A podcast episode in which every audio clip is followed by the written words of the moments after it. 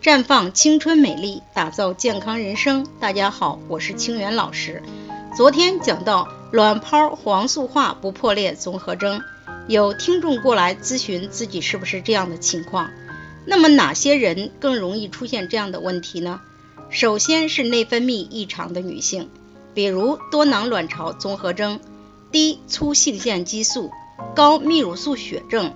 高雄激素血症等，其次是使用非甾体抗炎药，例如消炎痛、布洛芬的患者，其前列腺素是重要的诱导卵泡破裂的因素，药物抑制了，可能造成不排卵。还有子宫内膜异位症或慢性盆腔炎，卵巢被慢性炎症或者是粘连包裹，卵泡表面增厚，卵子排出受阻。最后是精神焦虑、紧张、压力大的女性，因为影响到下丘脑垂体卵巢轴的调控，间接造成内分泌异常。那么出现这样的情况该怎么调理呢？对于内分泌异常的女性，首先可以使用芳华片调理内分泌，促进卵子的排出。对于使用非甾体抗炎药造成的偶发不排卵，可不做特殊处理，一般停药后可自行恢复正常排卵。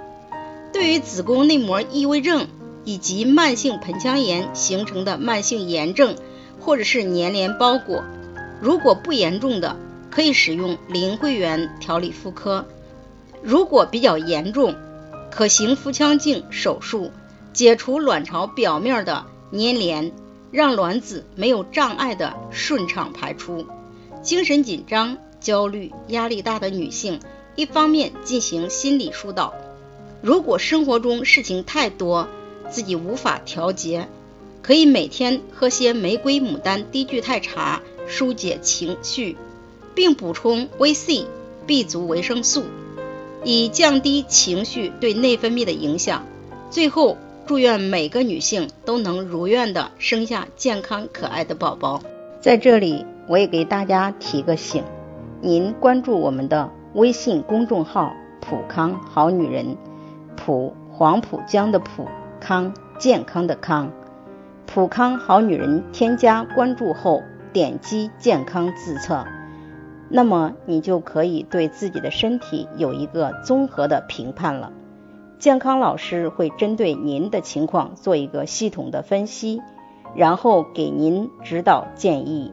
这个机会还是蛮好的，希望大家能够珍惜。今天的分享就到这里，我们明天再见。